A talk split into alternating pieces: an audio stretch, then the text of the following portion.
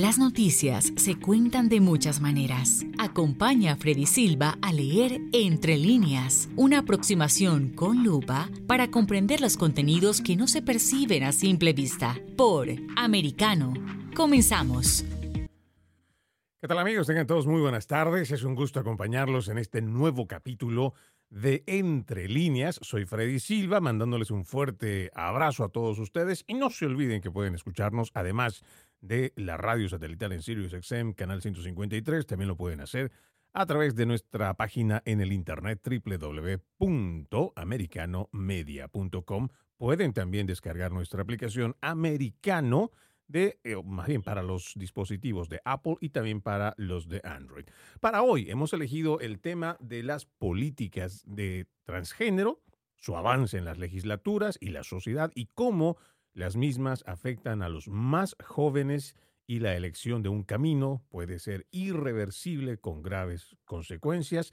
Hemos invitado para hablar sobre estos temas a Nael Condel desde Chile. Es un hombre transgénero, tiene su canal en YouTube, él es una persona eh, normal, como todos, trabaja bajo el mismo nombre en su eh, cuenta de YouTube. Él dice que se dedica a estudiar, además es un educador, sobre la ideología de género, para dar la batalla cultural contra esa nefasta ideología que usa a, este colectivo como un caballo de Troya.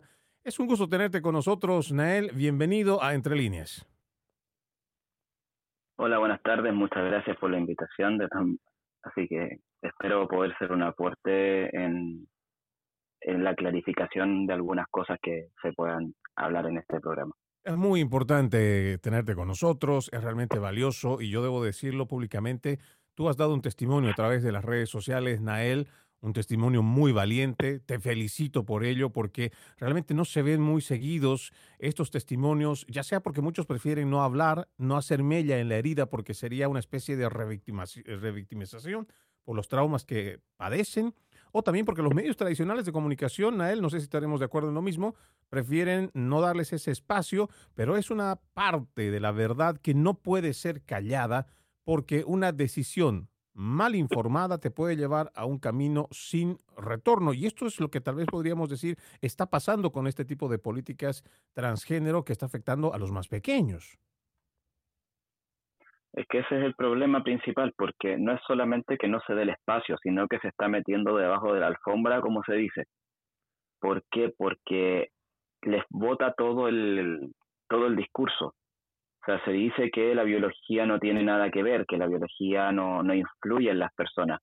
Pero particularmente lo que ocurre es que los niños que no están eh, inmersos en la biología, un niño que puede presentar como pasó en mi caso, porque me refiero a mi caso porque yo tengo 18 años de hormonización. O sea, yo empecé en el 2004 a hormonizarme aquí en Chile cuando no existía ni siquiera la palabra trans y no se sabía absolutamente nada. Tampoco pude encontrar información mayormente por internet. Entonces lo mío no pasó por un tema ideológico, sino que efectivamente por un tema interno de disforia de género. Pero hoy en día eh, hacer el diagnóstico de disforia de género es sumamente complicado de partida ya es un eh, diagnóstico sumamente difícil de hacer para cualquier psicólogo o psiquiatra experimentado en el tema, porque tiene demasiadas aristas. Aparte tienes muchas patologías, muchas, muchos trastornos que se pueden confundir fácilmente con lo que es una disforia de género. Por ejemplo, una dismorfia corporal o como el caso de Walter Hayek de allá de Estados Unidos, una persona que ha hecho un trabajo impresionante en base a su propia experiencia primeramente y después en la profesionalización de su, de su, eh, de su, de su padecimiento, en el sentido de que estudió psicología después de todo lo que sucedió, eh, él tenía un trastorno disociativo de la, de la personalidad, que se le generó desde muy pequeño porque la abuela lo trataba como mujer, porque quería tener una nieta.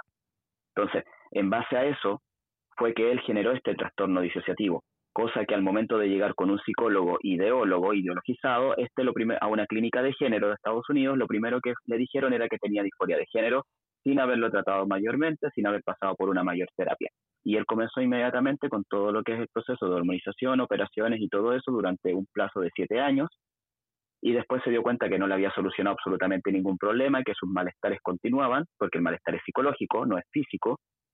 Y eh, llegó donde otro psicólogo y el, y el otro psicólogo fue el, el, que no evaluó la disforia, sino que evaluó a la persona. Y ahí le encontró el, el trastorno disociativo y gracias al tratamiento que se le hizo por trastorno disociativo es que él pudo superar ese tema y obviamente de transicionar. Entonces, al final es un daño a través de un mal diagnóstico. El tema es que ese mal diagnóstico ni siquiera se está haciendo. O sea, la persona llega y no lo, no lo tratan primero.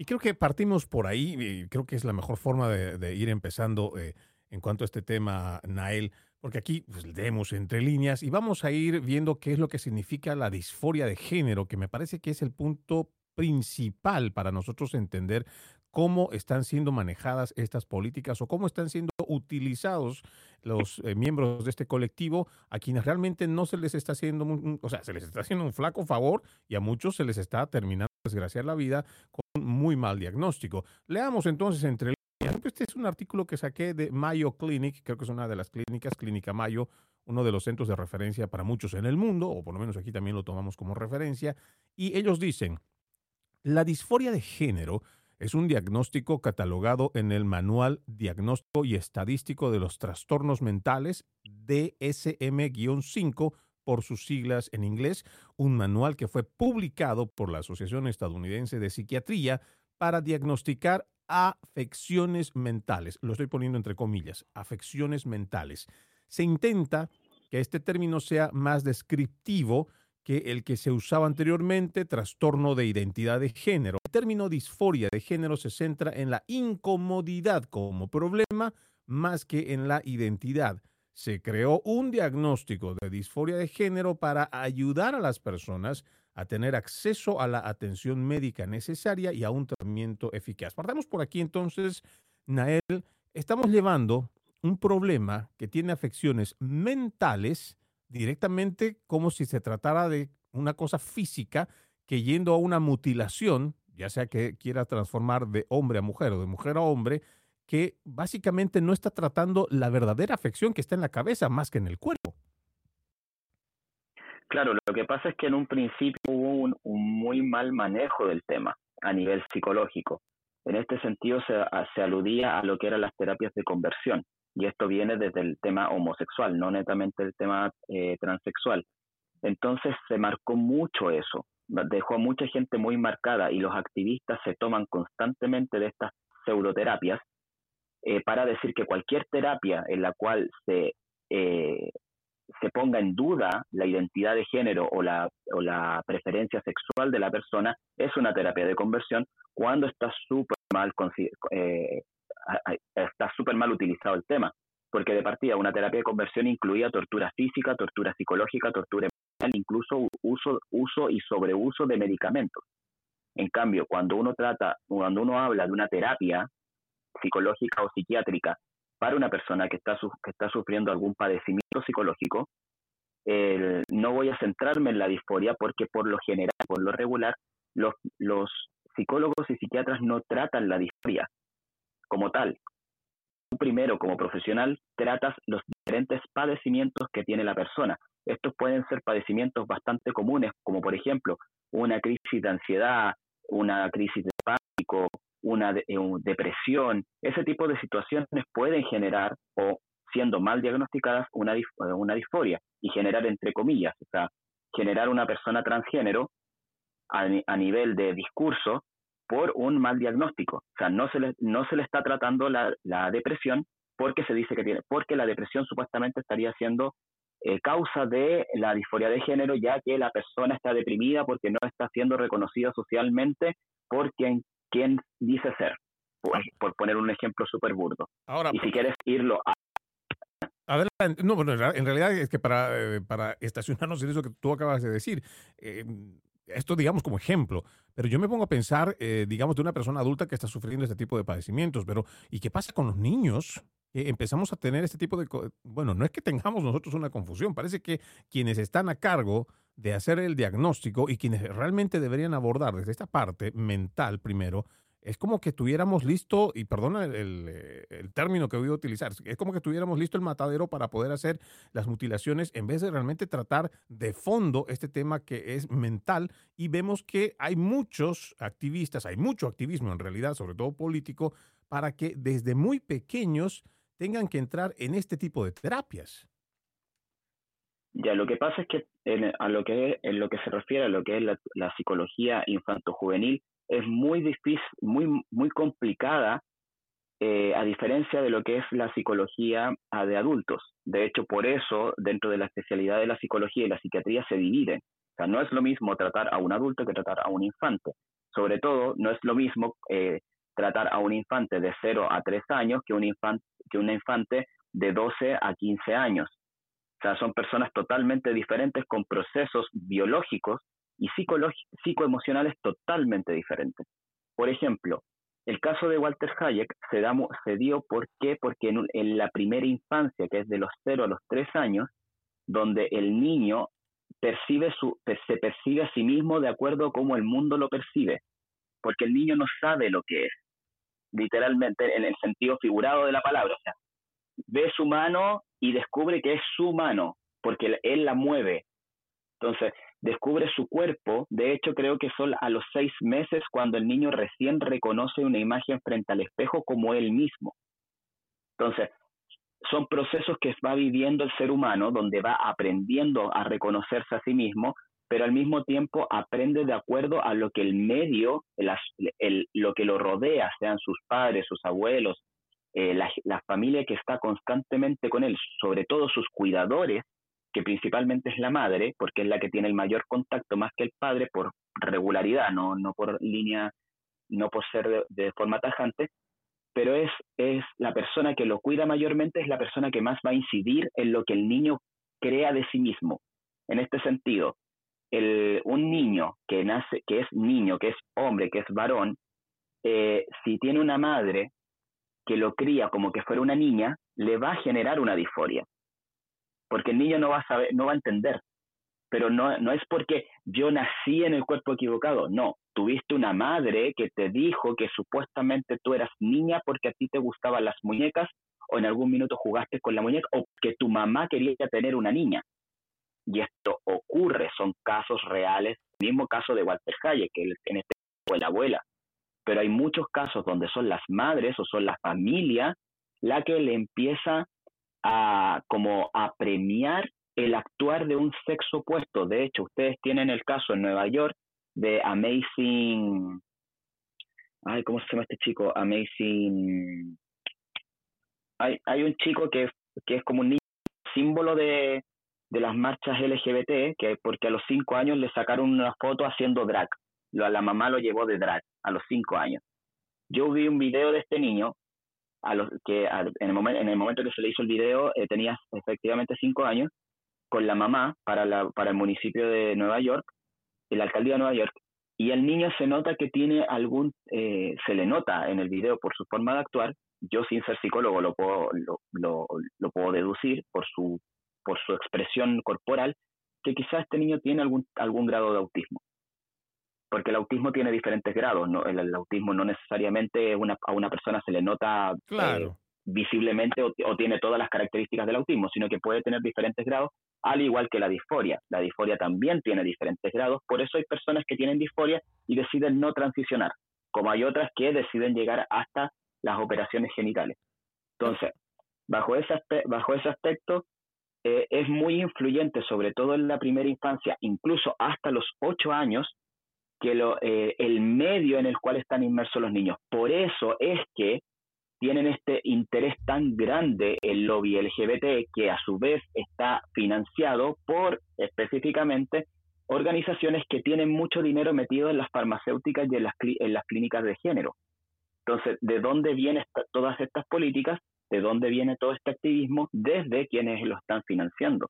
Y por supuesto, eso. Es, la cabeza en la primera infancia. Y eso va a significar tener clientes, porque no podemos decir pacientes, sino que van a ser clientes de por vida. Pero esto también que tú mencionas, realmente, cuán importante sería, ¿no? Si es que los políticos lograran entender desde un principio este tipo de situaciones para no estar yendo a estas eh, operaciones eh, o, estas cosas tan agresivas contra la parte física, incluso psicológica de estas personas que de por sí ya están sufriendo una disforia de género. Por ejemplo, cuando hablamos de los políticos, Nael, nosotros vamos a referirnos a este mm, recién nomás que se conmemoró el Día Internacional de la Visibilidad Transgénero, donde el presidente Joe Biden pues destacó a estadounidenses transgénero, pero también pronunció eh, unas palabras que a mi parecer me gustaría que lo escuchemos y vamos a traducirlo después, porque lo que, lo que dice es muy, pero muy importante y además muy peligroso. Vamos a escuchar el, primer audio. Everyone's celebrating Transgender Day of Visibility. I want you to know that your president sees you. Jill, Kamala, Doug, our entire administration sees you for who you are, made in the image of God and deserving of dignity, respect, and support. But we know it's hard when there are those out there who don't see you and don't respect you. For example, the onslaught of anti transgender state laws attacking you and your families is simply wrong. This administration is standing up for you against all these hateful bills. And we're committed to advancing transgender equality in the classroom, on the playing field, at work, in our military, in our housing and healthcare systems, everywhere, simply everywhere. Bueno, ahí el presidente decía, mi administración completa, dice, los ve y él reconoce que están hechos eh, a imagen de Dios, merecedores de dignidad, respeto y apoyo, pero sabemos que es difícil cuando hay personas que no los ven, no los respetan. Por ejemplo, el ataque de las leyes estatales antitransgénero, atacándolos a ustedes y atacando a sus familias, y esto es incorrecto. Además, y creo que el último párrafo, el que voy a leer, antes de que nos vayamos a la pausa, porque esto hay que leerlo entre líneas, Estamos comprometidos a promover la igualdad transgénero en las aulas, en los campos de juego, el trabajo, el ejército, en nuestros sistemas de vivienda y salud y en todo lugar, simplemente en todo lugar eran las palabras del presidente Joe Biden. Y nosotros al volver de la pausa, Nael, vamos a leer entre líneas este mensaje porque aquí hay algo que es muy peligroso y que debemos reconocer esto que ha dicho el mandatario en cuanto a toda esta carga ideológica. Amigos, no se muevan, nosotros todavía tenemos mucho más aquí entre líneas. En breve regresamos con Entre líneas, junto a Freddy Silva por Americano. Noticias e información del acontecer de nuestra región con sabor caribeño. Acompaña a Diulca Pérez e infórmate de lunes a viernes en vivo 9 a.m. Este, 8 Centro, 6 Pacífico por Americano. Donde vive la verdad. Somos americano. Los hechos relevantes que ocurren en Estados Unidos, analizados con la característica frontalidad de Dania Alexandrino y sus invitados. Perspectiva USA, conectándote de lunes a viernes, 6 p.m. Este, 5 Centro, 3 Pacífico, en vivo por Americano. Perspectiva USA está disponible para ti cuando quieras. Accede a toda nuestra programación a través de nuestra aplicación móvil americano. Descárgala desde Apple Store o Google Play y mantente informado con nosotros. Isabel Cuervo y su equipo indagan y rastrean los hechos para ofrecer una mirada profunda a las noticias, sus causas y consecuencias. Periodismo de investigación cada sábado, 7 p.m. Este, 6 Centro, 4 Pacífico, por Americano. El antídoto rojo extra está disponible para ti cuando quieras. Accede a toda nuestra programación a través de nuestra aplicación móvil Americano. Descárgala desde Apple Store o Google Play y mantente informado con nosotros. Los hechos relevantes que ocurren en Estados Unidos, Europa, Asia y Medio Oriente, vistos con la mirada experta de la internacionalista Lourdes Subieta, en Así está el mundo, de lunes a viernes, 11 a.m. Este, 10 Centro, 8 Pacífico, en vivo por Americano.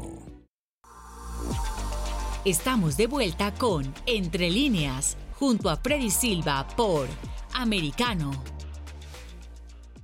Continuamos con más de Entre Líneas. Estamos con Nael Condel desde Chile en un tema bastante importante sobre las políticas transgénero y nos quedábamos, Nael, leyendo esta última parte de lo que decía el presidente Joe Biden cuando manifiesta que van a promover la igualdad dentro de las aulas, que ya lo estamos viendo, hay estados aquí, por lo menos en los Estados Unidos, y sabemos que en el resto de Latinoamérica, que ya tienen ideología de género de por medio, que se está educando a los niños y con mucha base de lo que viene a ser la, lo que manifiesta la Agenda 2030 desde, desde las Naciones Unidas. También habla de que esto va a estar en los campos de juego. Hemos visto cómo eh, hombres biológicos están compitiendo en deportes femeninos, lo mismo que en el trabajo. Estamos viendo también que hay compañías como la de Disney que lleva un activismo muy fuerte llevando a sus trabajadores para que empujen esta agenda LGBT. Ya hemos visto casos igual en el ejército y básicamente esto está entrando de una forma muy, está avanzando más bien de una forma muy rápida, pero también muy preocupante, Nael.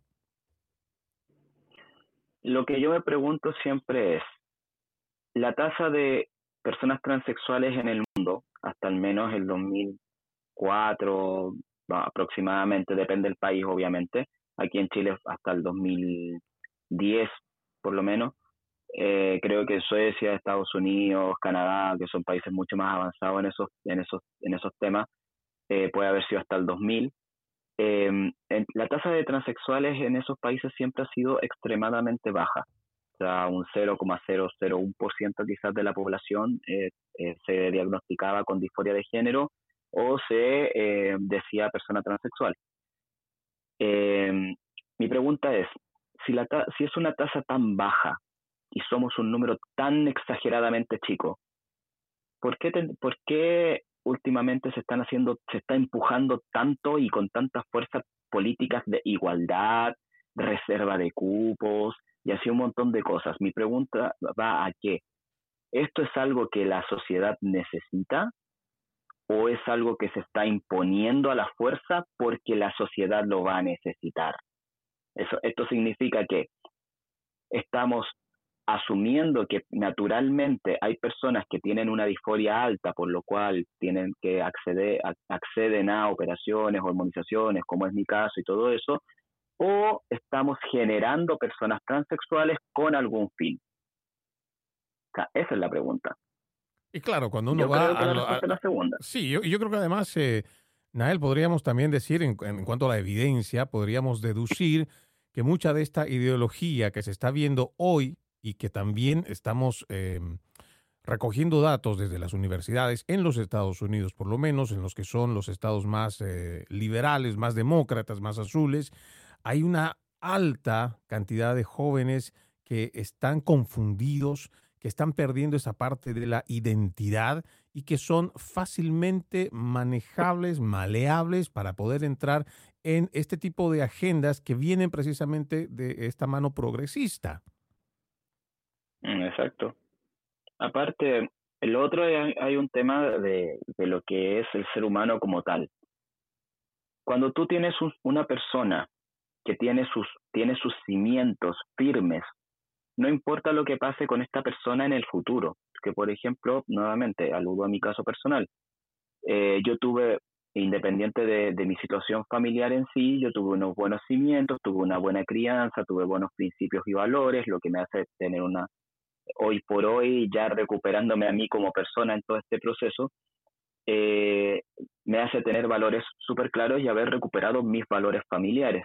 Y eso también hace que yo tenga una psiquis muy fuerte de aguantar todo el bullying, todo el acoso, todas las funas y todas las, todos los insultos que me he tenido que bancar.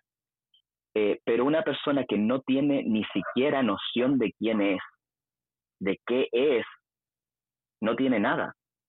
Entonces es absolutamente maleable, es una persona fácilmente manipulable, una persona extremadamente sensible, que no tiene ninguna fortaleza interior en absoluto, que tú con, lo soplas y se cae solo, se desmorona completamente. Hemos visto videos de, de personas que tú no sabes si son hombre, mujer, trans, eh, no tienes idea lo que, lo que son, llorando y, y haciendo un escándalo gigantesco en, en congresos de diferentes países porque no le dan un bono. porque no porque el Estado no les está eh, dando eh, dinero para poder estar en sus casas pagando el internet y jugando, o sea, porque no tienen un acceso a poder cambiar el iPhone, y, cosas que es como, perdón, o sea, yo no estaría en, un congreso llorando o, llorando también porque hay un presidente, eh, no sé, pues, que el presidente húngaro está generando en Hungría políticas anti personas trans y las personas trans de Hungría pueden estar sufriendo muchísimo, siendo que yo vivo en Canadá y tengo absolutamente todo porque solamente digo que soy trans. O sea, no, de verdad que a mí no me canso, o sea, yo no voy a llorar por eso, yo no voy a llorar por lo que pasa en un país que yo jamás en la vida voy a ir. O sea, yo ni siquiera lloro por un bono estatal, o sea, yo lloro porque me pegué en el pie, porque a mi mamá le pasó algo, porque a mi familia está sufriendo. Esas son las cosas por las cuales yo voy a llorar y me voy a preocupar. Y eso es lo malo, no tengo plata para... Eso es lo malo de las políticas progresistas, porque hemos, primero que estamos llevando lo que podrían ser en un momento necesidades, las estamos transformando en privilegios, que por supuesto debe ser condenable por el resto de la población, porque como toda política de izquierda, lo que está haciendo es mantener o crear primero una clase parasitaria que va a estar constantemente dependiendo de un gobierno. Y eso genera un círculo vicioso. Pero eso estamos hablando, digamos, en la parte eh, política. Pero después también estamos hablando de las personas, ¿sí? cuando estamos hablando del colectivo, también existen otras necesidades. Por ejemplo, tú lo que decías me parece que es muy importante al mencionar que realmente las tasas son tan altas, los requerimientos son tan altos, las tasas que como menciona en algún momento la secretaria de la Casa Blanca, Jen Psaki, de que esto va a prevenir las altas tasas de suicidio. Realmente eso, por ejemplo, hay muchas cosas que uno se pregunta. Yo estuve revisando, en Nael, por ejemplo, los costos eh, de, a lo que tú también en algún momento te sometiste, las cirugías, por ejemplo. Según el dato que encontré, lo más reciente en el Centro para Cirugías para Transgéneros de Filadelfia, lo extraje del portal www.transgendercenter.com, el cambio de mujer a hombre, nomás para que la gente lo sepa. La faloplastía, escrotoplastía, implantes testiculares, glandeplastía, transpositina, y todo esto cuesta 18 mil. En realidad, todo el tratamiento te cuesta 24 mil 900 dólares, según este portal, en tu transición de mujer a hombre. Y si fuera de hombre a mujer, una vaginoplastía, este, y bueno, todo, todo lo que saqué de información te cuesta 25.600, como mil dólares un poco más caro.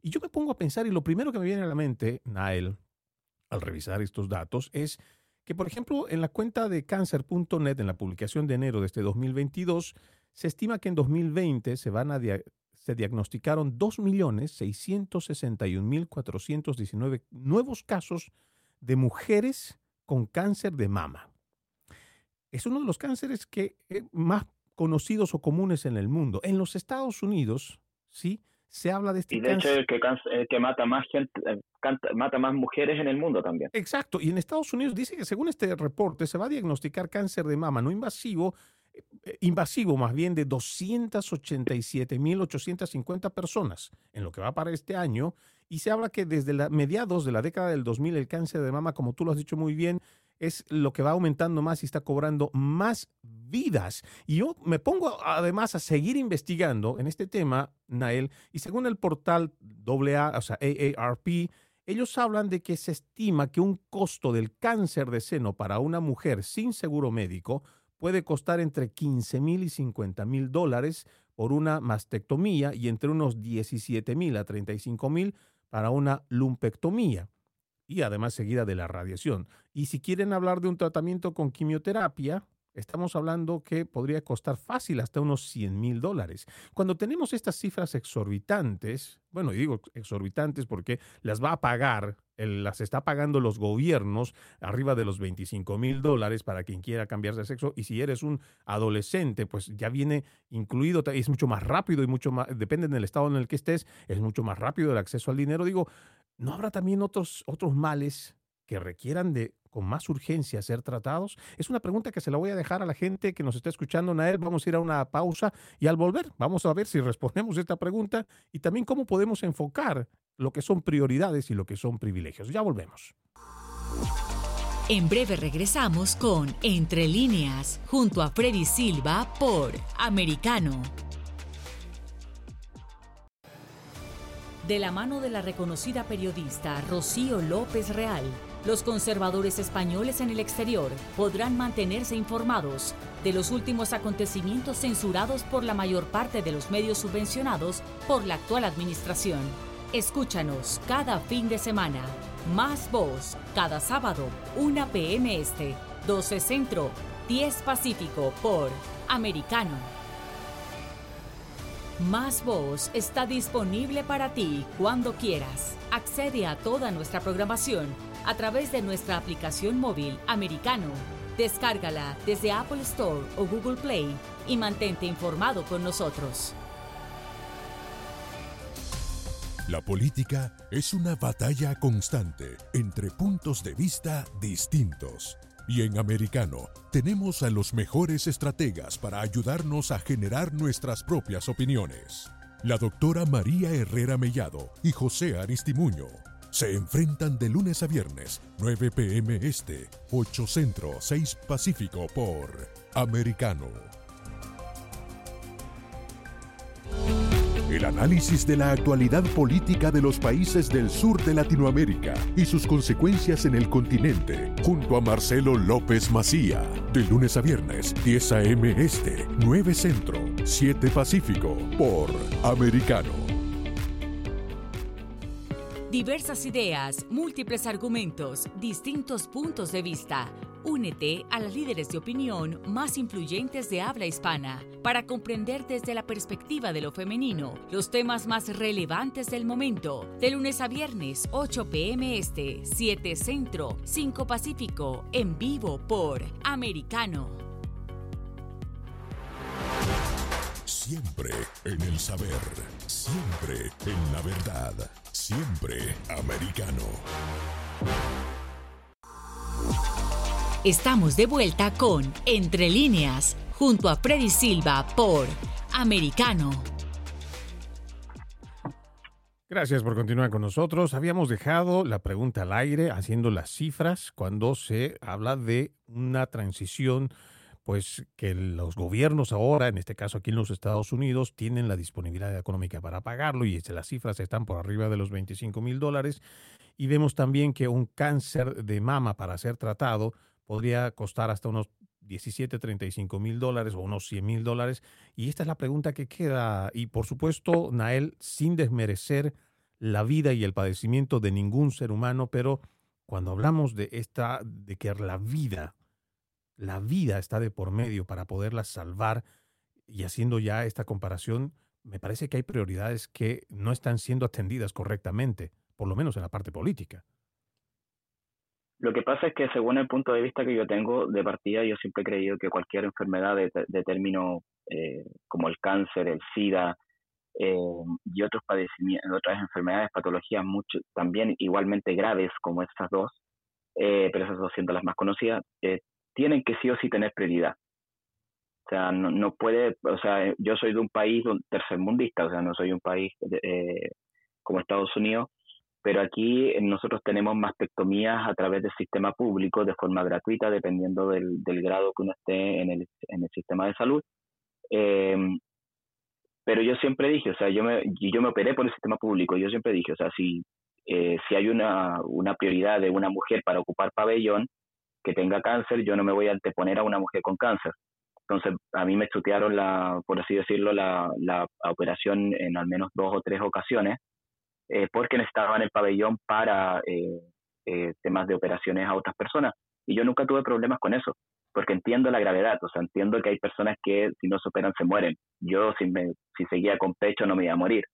Entonces, eh, pero claro, si tú a los niños desde chicos les estás machacando la cabeza con toda esta ideología y este malestar y se los exacerbas constantemente, eh, tienes a estos niños que dicen que ellos son prioridad, no entendiendo lo que es eh, que realmente se va a morir una persona si no puede acceder a, a, a una operación. El, y siempre te tiran la cifra del 40% de suicidios que no deja de ser menor, no es grave en absoluto, es sumamente grave porque somos la comunidad con más altas tasas de suicidio entre todas las minorías en el mundo. No existe ni siquiera en países africanos donde hay discriminaciones a mujeres, pero así brutales, ni siquiera ellos se matan tanto como la, la comunidad transgénero. Entonces, la pregunta es, ¿la comunidad transgénero se está suicidando por discriminación? Porque no se pueden realizar en sus operaciones, o se está discriminando o, se están matando porque no tienen acceso a una salud mental como corresponde, porque simplemente se les está dando un analgésico, se le está poniendo un parche curita ideológico a un padecimiento psicológico que existe, que la persona tiene y que es el real problema del tema del suicidio. Porque en psicología, de hecho, se dice y es claro de que el suicida no tiene una sola afección, no tiene una sola razón por la cual se está suicidando. Son múltiples factores, el suicidio es multifactorial, o sea, no es solo una cosa la que lo produce. Y si aparte, si el suicidio de las personas transexuales fuese porque por discriminación, entonces las tasas de suicidio en países como Suecia, donde llevan más de 52 años con el tema trans, donde está súper normalizado, está súper naturalizado en la sociedad, donde no hay discriminación, donde hay clínicas que los tratan de forma totalmente gratuita, donde hay discriminación positiva, etcétera, etcétera, etcétera. Ese, ese Suiza, o sea, Suecia, Suiza, eh, Canadá, Inglaterra, Holanda. Finlandia, todos esos, Francia, todos esos países donde llevan muchos años ya, donde está totalmente defendido, naturalizado y todo, esos países deberían tener tasas de suicidio bajísimas, porque no hay una discriminación social. Entonces, ya no está el factor social, que es supuestamente el que mantiene estas tasas altas. ¿Por qué las tasas siguen siendo igual de altas? ¿Por qué durante la pandemia se exacerbaron, peor aún, subieron las tasas de suicidio en la, comunidad transgénero al, al 50-52%? O sea, si nos vamos a tomar el tema en serio, tomémoslo de verdad, veamos los números reales, no veamos los números fantásticos. O sea, se escucha súper bonito, vamos a resolver todo aceptando y dándoles cupos de laborales, dándoles cupos en, los colegios, eh, dándoles cupos especiales en los deportes, accediendo a todas sus demandas porque con eso van a ser felices. No, no, no, no. La persona no va a ser feliz porque le des un, al, el niño, esto en traducción a un niño pequeño, tú un niño pequeño, como papá, si el niño pequeño te llora porque quiere un dulce, pero tú sabes como padre que no le tienes que dar un dulce porque le va a hacer mal. Lo que tú necesitas es darle comida, nutrientes, etcétera, etcétera. El niño te va a llorar todo, pero, pero si le das dulce vas a tener con un niño obeso, obeso mórbido con diabetes. En cambio, si le das los, los nutrientes que necesita, te va a odiar en su minuto, pero con el largo plazo te, va, te lo va a agradecer porque va a ser un niño sano. Esto es exactamente lo mismo. La comunidad trans puede llorar todo lo que quiera, pero yo soy testigo por mi propia experiencia y por experiencia de muchos conocidos trans también, que una buena terapia psicológica te ayuda muchísimo a tener una vida mejor. Y, aprovechando, ayuda mucho porque... aprovechando eso que tú dices, Nael, quiero hacerte escuchar este audio que además del que tú publicaste y por el cual tuvimos la oportunidad de estar ahora platicando en esta entrevista. Otra, otra de tus publicaciones que me parece muy, pero muy eh, importante que la gente lo conozca y voy a pedir en estudio que lo escuchemos, por favor. But Alabama's lawmakers and other legislators who are contemplating these discriminatory bills have been put on notice by the Department of Justice and the Department of Health and Human Services that laws and policies preventing care that healthcare professionals recommend for transgender minors may violate the Constitution and federal law. To be clear, every major medical association agrees that gender affirming healthcare for transgender kids is a best practice and potentially life saving. All of this begs an important important question. What are these policies actually trying to solve for? LGBTQI plus people can't be erased or forced back into any closets, and kids across our nation should be allowed to be who they are without the threat that their parents or their doctor could be in prison simply for helping them and loving them. Vamos a poner el siguiente audio. Muchísimas gracias. Quien esté en estudio, le agradezco infinitamente. Querida Carolina, hoy día estamos de cumpleaños y cumplimos 36 años. Te quiero pedir disculpas por alejado de mi vida, haberte alejado de mis memorias y de mis recuerdos durante tanto tiempo. Fuiste los mejores 18 años de infancia y adolescencia que pude haber tenido. Y gracias, y de verdad que te lo agradezco. La disforia nos separó por mucho tiempo y la ideología me quiso hacerte odiar, pero hoy en día me acerco más a ti y te agradezco la persona que soy. Y quiero decirte que estoy feliz y cada día más que estoy, estoy rodeado de gente maravillosa, luchando y creciendo cada día más. Muchas gracias.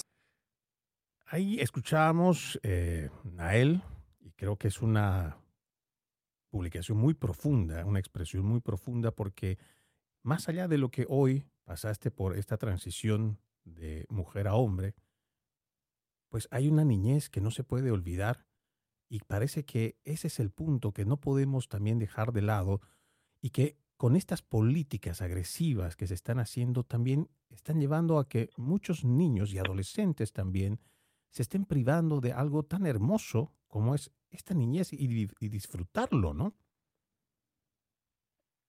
Ese es el problema, que lo que están haciendo es reventarles la cabeza, por un lado.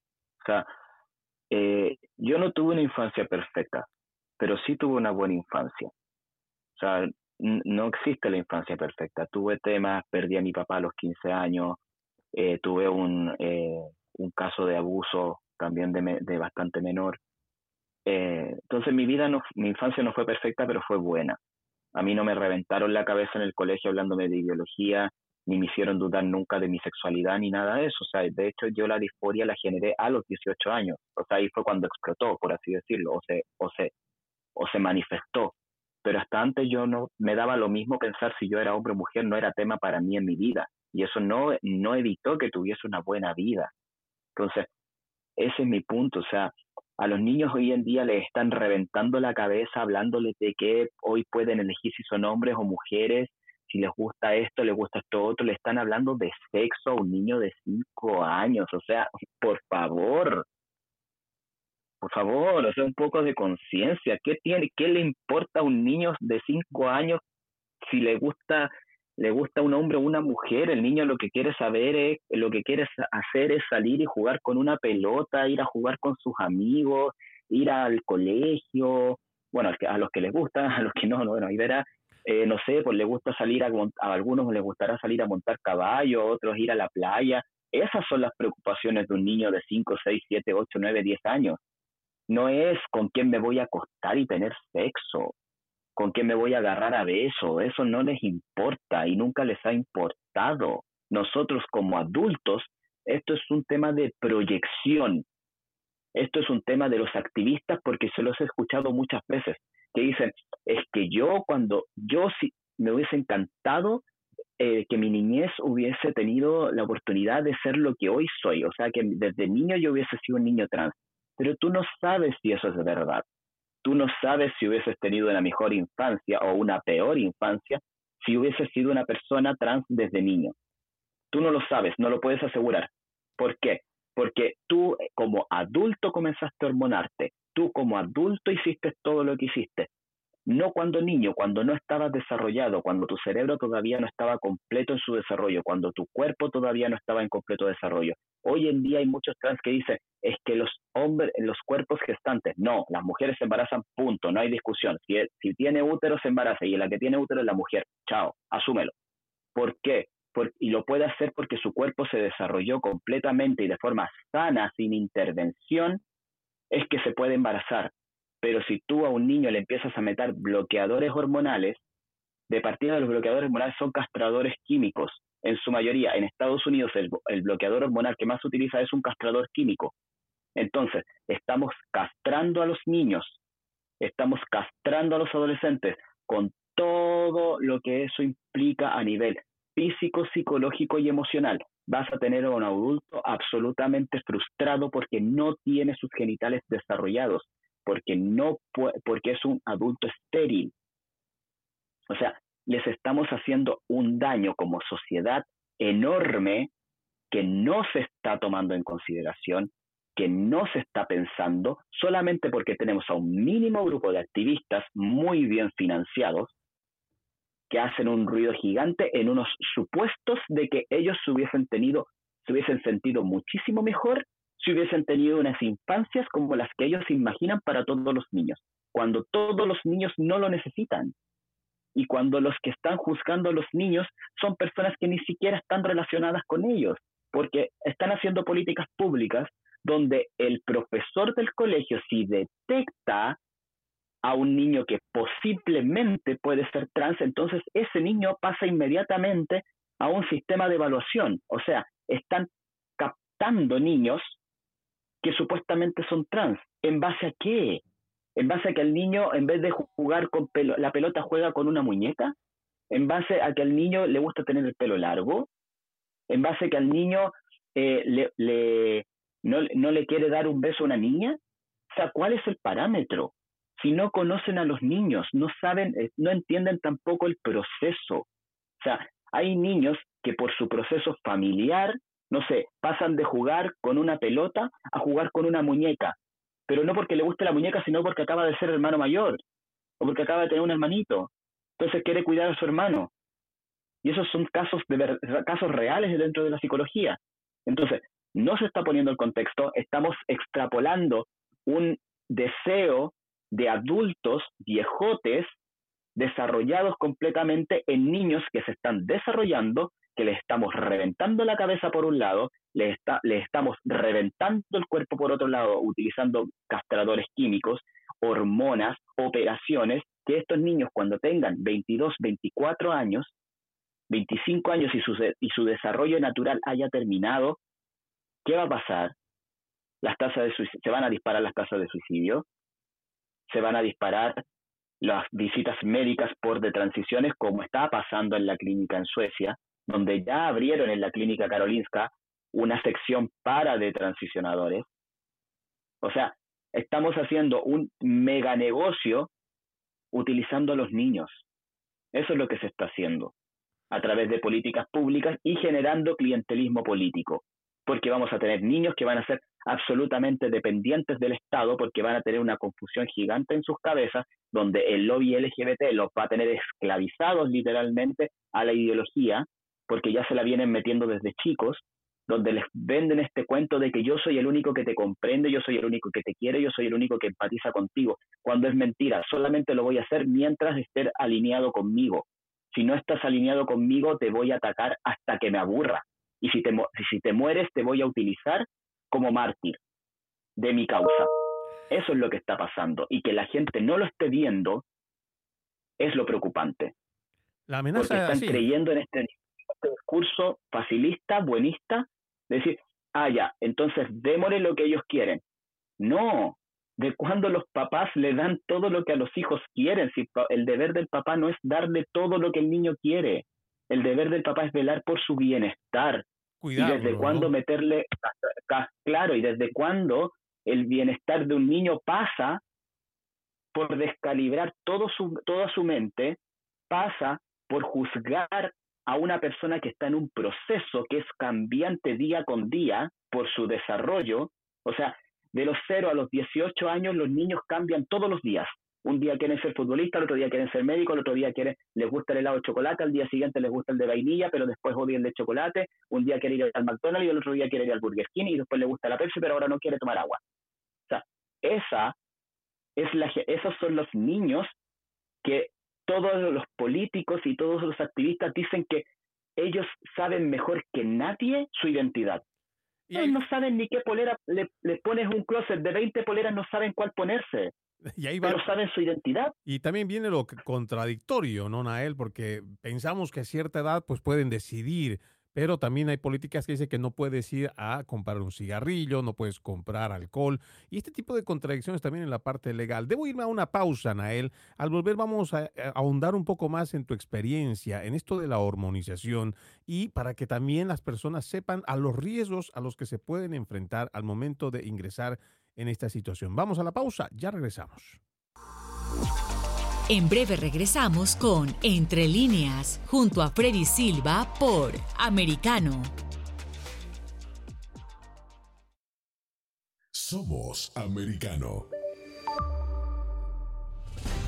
La hora de la verdad está disponible para ti cuando quieras. Accede a toda nuestra programación a través de nuestra aplicación móvil americano. Descárgala desde Apple Store o Google Play y mantente informado con nosotros.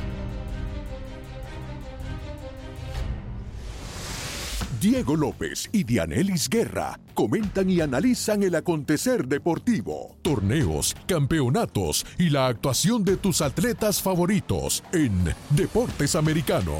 Sábado, 10 pm este, 9 centro, 7 pacífico por Americano.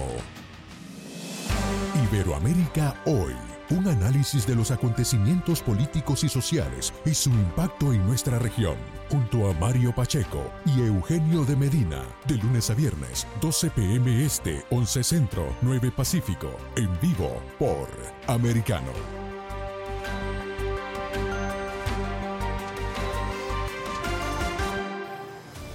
De la mano de la reconocida periodista Rocío López Real, los conservadores españoles en el exterior podrán mantenerse informados de los últimos acontecimientos censurados por la mayor parte de los medios subvencionados por la actual administración. Escúchanos cada fin de semana. Más voz, cada sábado, 1 p.m. Este, 12 Centro, 10 Pacífico por Americano. Amanecer con Dios un programa que nos invita a reflexionar sobre los temas espirituales que no podemos pasar por alto. De lunes a viernes, en vivo, 6 a.m. Este, 5 Centro, 3 Pacífico, por Americano.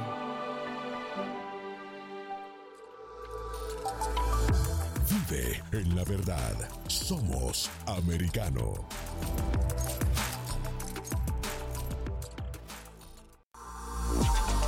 Estamos de vuelta con Entre líneas, junto a Freddy Silva por Americano.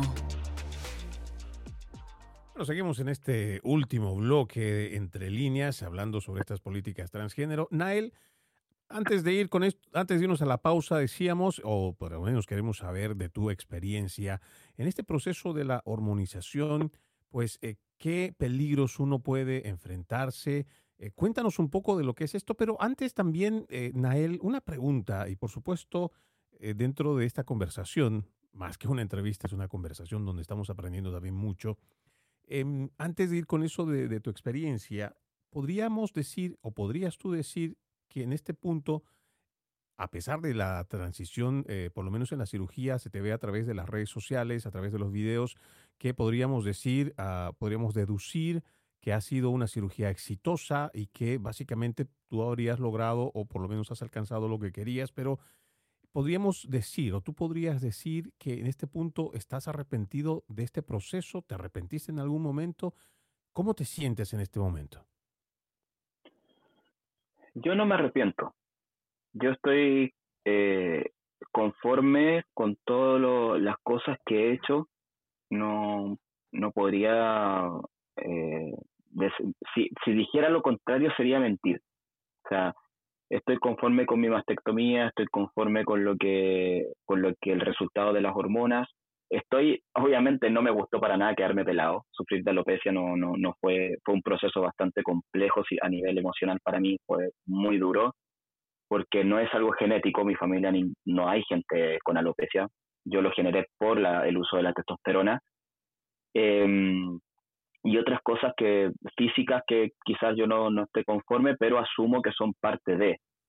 Eh, no todo es, es, oro por ahí, no todo lo que brilla es oro por ahí, dicen. Eh, lo que sí estoy arrepentido es de haberme quitado los ovarios, no el útero, porque yo el útero yo jamás me vi con un embarazo, ni, ni, ni en mi época eh, 100% de, de, mujer, de mujer, jamás me vi con un embarazo, le tenía terror a embarazarme, eh, así que yo nunca tuve relaciones sexuales con hombres a, eh, hasta que no me saqué el útero. O sea, así de, de, drástico fui, o sea, ni siquiera con condón, o sea, no, no, no para mí no cabía eh, en mi cabeza eso.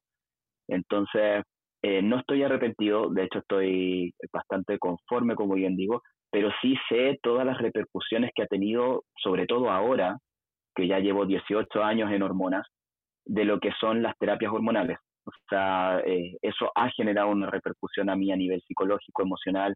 He tenido ciclos depresivos muy, muy fuertes. Em, he tenido bajones emocionales constantes eh, que van ligados al ciclo hormonal, a este ciclo artificial, porque ya que no tengo los ovarios, eh, yo me genero un ciclo hormonal artificial, o sea, yo no voy de acuerdo, mis hormonas no van de acuerdo a la necesidad de mi cuerpo, sino que al ciclo que yo me estoy inyectando. Y eso ya es un cambio grave y eso genera problemas psicológicos y emocionales. Entonces, gracias a la, a la psiquiatra con la cual me trato hoy en día, es que pude estabilizar todo, toda mi parte psicológica y por eso insisto mucho en que es sumamente importante eh, una asesoría psicológica previa a cualquier decisión de tanto de eh, cambio social como es asumir un nombre que el mundo, el mundo entero lo puede considerar una tontera o algo súper básico, no, es algo sumamente importante y sumamente determinante, sobre todo en el caso de los niños y los adolescentes, porque es una terapia afirmativa. Cuando tú hablas de, de este proceso hormonal, eh, ya antes de que nos vaya a ganar el tiempo, eh, ¿qué es lo más complejo que tú has vivido o por lo menos que tú sabes en este proceso de hormonización, eh, los no digamos los extremos, pero sí los peligros? Los peligros dentro de todo, primero es que el corazón de un hombre no es del mismo tamaño del corazón de una mujer. Y esto lo determina principalmente el desarrollo dentro de, con el bombardeo hormonal. Entonces, eh, puede que el corazón crezca. ¿Esto qué genera? Que eh, tienes un corazón más grande para un cuerpo que no lo necesita. Puedes sufrir, puedes aumentar la cantidad de glóbulos rojos, ¿Esto qué significa? Que tienes una, una, densidad sanguínea mucho mayor, por ende tus riñones y tu hígado trabajan mucho más, así que puedes generar un daño hepático importante. El, lo otro es que eso también puede generar una trombosis, así que también te puedes morir literalmente. Puedes generar cardiopatías. Eh, yo sí a veces tengo estos pequeños como, eh, como saltos cardíacos, no sé cómo se llama el término, el término médico, que sí, arritmia cardíaca eh, puedes, eh, por ejemplo, el, el, hecho de utilizar, que nos muy comúnmente lo hacemos, zapatos del sexo masculino y mucho más grandes de lo que normalmente en nuestra talla, eh, puede generar eh, problemas en los pies, deformación o problemas en el caminar o problemas en, la parte estructural. bueno, el tema de, en mi caso, el tema de la alopecia, el, la caída del cabello, el, bueno, también, y, pero lo más grave no es, eh, esto, esto es lo más irónico de todo, que lo más grave ni siquiera es lo físico, es lo psicológico. Eh, yo nunca había tenido problemas depresivos, nunca, mm, eh, nunca había tenido problemas ansiosos tampoco, y con esto los tengo. O sea, tengo constantes, bueno, tenía, pues, insisto, gracias al, tratamiento psiquiátrico es que estoy, no, no estoy con medicamentos por si acaso, o sea, es un tratamiento psiquiátrico, pero como si fuera una terapia psicológica. Eh, mi psiquiatra no le gusta utilizar medicamentos en las terapias, a menos que sean extremadamente necesarios y son casos muy puntuales. En mi caso no los, no, los necesito. Bueno, hay bastante riesgo en todo caso. Eh, Nael, me queda solamente un minuto y quiero aprovecharlo para que las personas que han escuchado esta conversación pues puedan saber dónde encontrarte en las redes sociales, en tus plataformas digitales. Bueno, el Instagram, Nael Condel, con doble L final. Eh, eh, YouTube también, Nael Condel, donde estoy haciendo un programa con, un, con mi mejor amigo que es Santiago Armazábal, el Transfachero 2, eh, donde hacemos un programa que se llama Disforiamente Hablando y hablamos mucho más extenso de todos estos temas. Y justamente hoy día vamos, tenemos el programa a las 9 de la noche, eh, Chile, donde vamos a hablar el tema de la niña, donde todo, todo, todo este tema de una forma mucho más amplia. Sí, es, un tema tan amplio, Nael, que en una hora realmente es muy poco para poder descifrarlo y te pido de antemano nos concedas una próxima entrevista para seguir ahondando en este tema. Eh, te quedo muy agradecido que nos hayas permitido poder dialogar contigo, conocer esta parte de tu historia y también toda eh, la información con la que nos has enriquecido. Pues será hasta otra próxima oportunidad con Entre Líneas. Vamos a ir cerrando entonces este capítulo agradeciéndole nuevamente a nuestro invitado Nael Condel, ustedes ya lo escucharon en dónde lo pueden encontrar. Y a nosotros no nos queda más que invitarlos a que continúen con la programación de Americano. No se olviden, pueden escucharnos a través de www.americanomedia.com, www.americanomedia.com. Tengan todos un excelente resto de jornada. Permiso. Entre líneas, un programa en el que leemos un poco más de lo que está expresamente escrito o dicho. Conéctate con nosotros de lunes a viernes, 3 p.m. Este, 2 Centro, 12 Pacífico, en vivo por Americano. Hashtag la verdad en americano. Somos americano.